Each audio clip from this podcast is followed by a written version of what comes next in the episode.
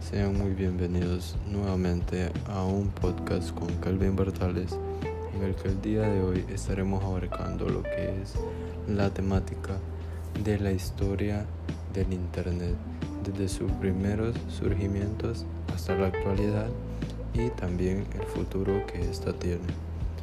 Bien, vamos al punto principal y al grano, como se dice, que es cómo nació el Internet. Para esto nos tenemos que remontar hasta la Guerra Fría en nuestro pasado.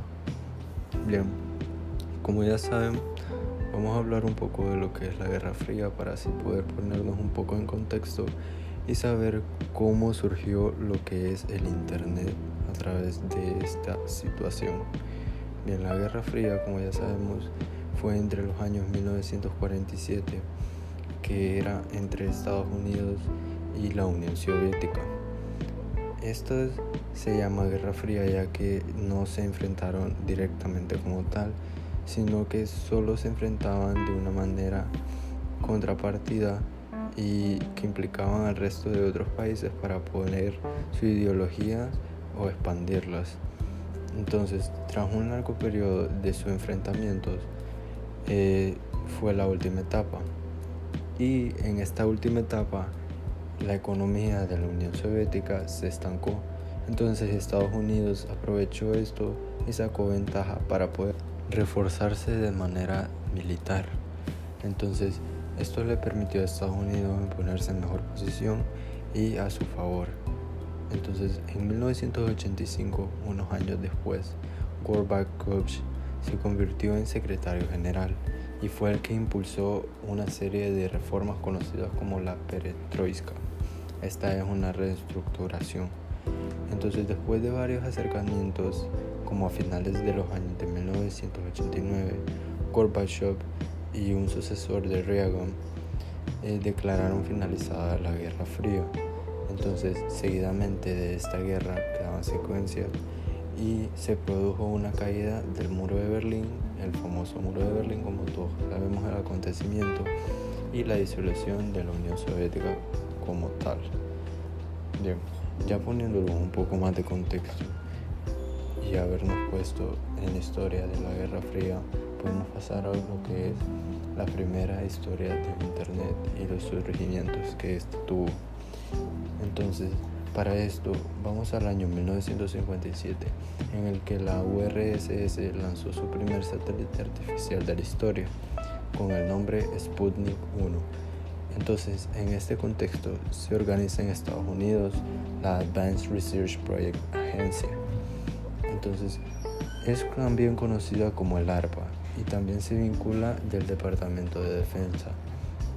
Esta se creó con el fin de desafíos tecnológicos y militares para la entonces URSS y una década más tarde también se podía considerar que la organización se asentó en los fundamentos de lo que sería conocido como Internet a lo largo del tiempo. Bien, entonces conforme fueron pasando los años, fueron grandes cabos avances. Entonces en 1962, un hombre llamado Paul Baran que era investigador del gobierno de los Estados Unidos, presentó un sistema de comunicaciones que mediante computadoras conectadas a una red descentralizada podía resultar inmune a ataques externos.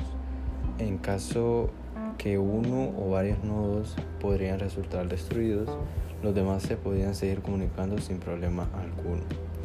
Bien, entonces este proyecto y este sujeto lo que decía es que este proyecto se basa en el trabajo de Leonard Kleinkorg, quien un año antes publicaba desde el MIT la teoría de conmutación de paquetes, que ésta planteaba la factibilidad de utilizar esta revolucionaria técnica.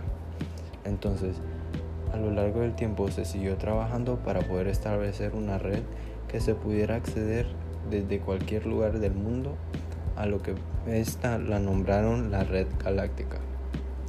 En 1965 se conectó el ordenador TX2 que fue en Massachusetts con un Q32 en California.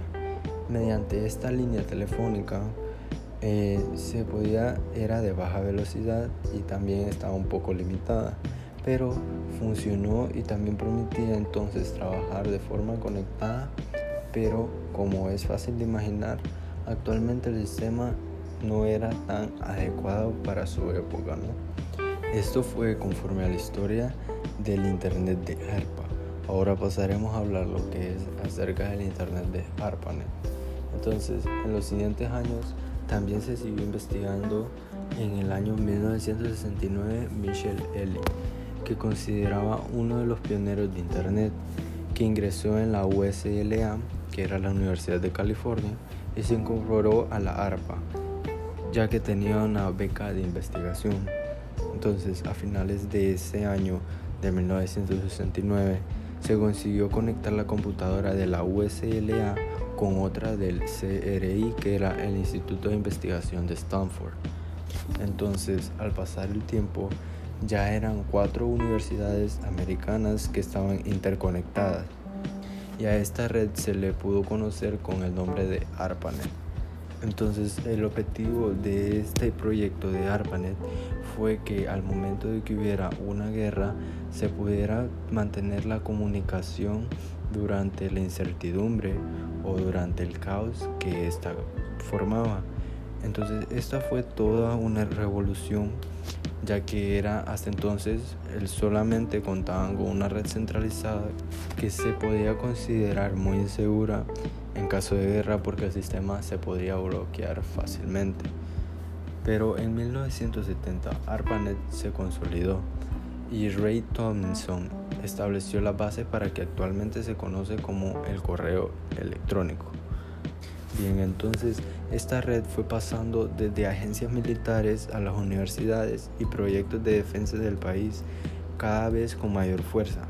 Los científicos la utilizaron y desarrollaron para permitir también compartir opiniones y poder establecer colaboraciones en trabajos, ya que en el año de 1972 se integraron 50 universidades y centros de investigaciones que estaban distribuidos por Estados Unidos.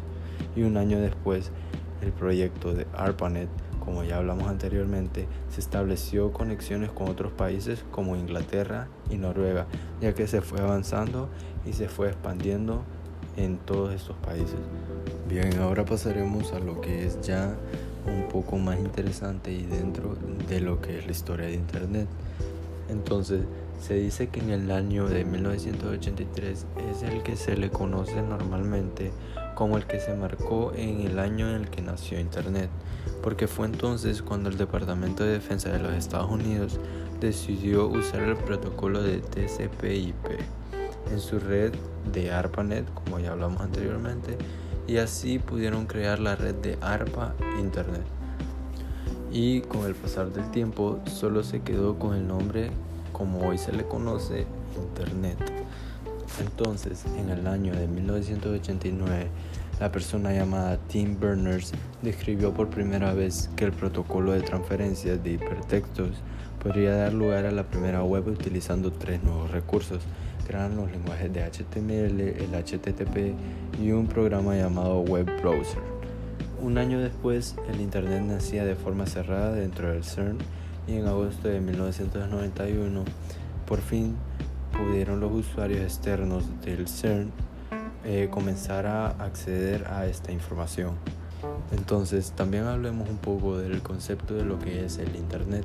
El nombre del Internet procede de la necesidad que precisamente nació para poder resolver, acelerar las comunicaciones, ya que el Internet no es más que una abreviatura de los términos network, que es red en inglés, e interconnect, que es de interconexión. Entonces, para resumir, podríamos decir que el Internet es una red global interconectada y es algo muy parecido a lo que significan las famosas www, que traducido o sus iniciales son el World Wide Web. Bien, entonces ya sabiendo de lo que es un poco de cómo surgió la historia del Internet, podríamos pasar a lo que es la parte del marketing o la adaptación de los negocios que tuvieron a través del Internet. Para esto eh, se le considera o se le llama marketing digital, ya que son, esto quiere decir que las personas o el usuario o quien sea se une al internet y puede promocionar su negocio o su tienda o lo que sea que quiera vender.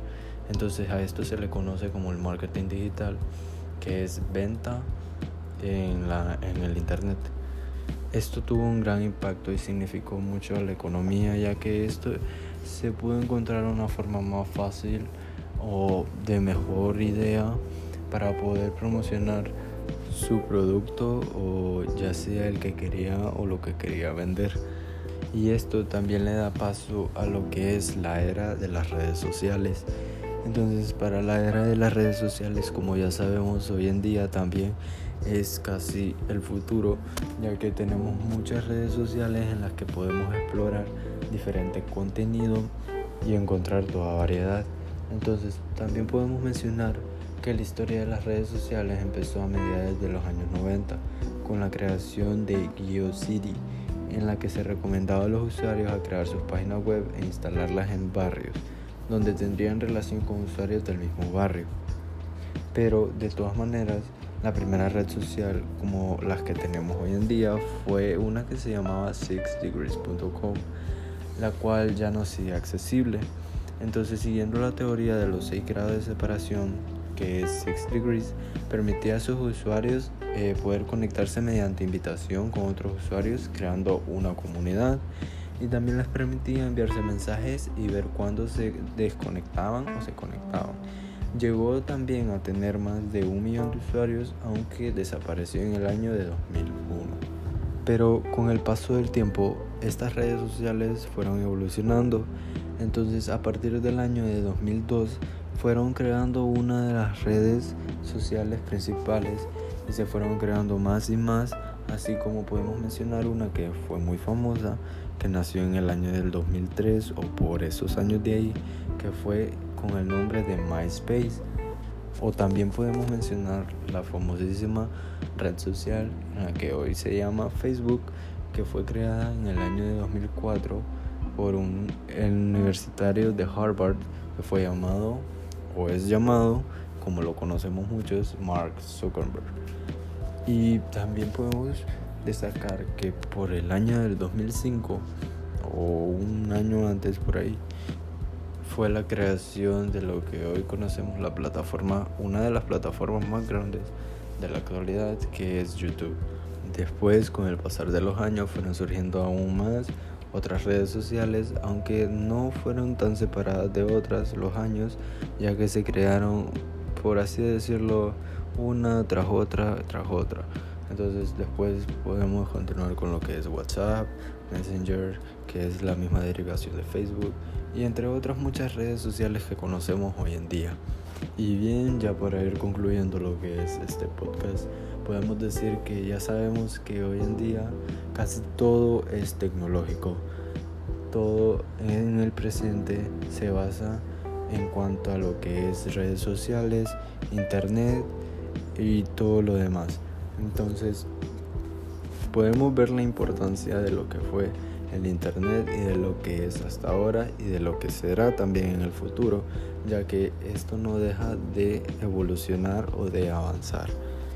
Y el Internet es de una manera muy importante tanto en todos los aspectos de la sociedad que hoy conocemos. Así se puede mencionar en los dispositivos militares, dispositivos personales, dispositivos de educación, de salud, entre todos los muchos de contenido que se abarca todo esto. Entonces, hasta aquí fue mi aporte. Espero que les haya servido o se haya interesado más en el tema. Gracias por escuchar y yo me despido de aquí. Hasta la próxima. Nos vemos y gracias.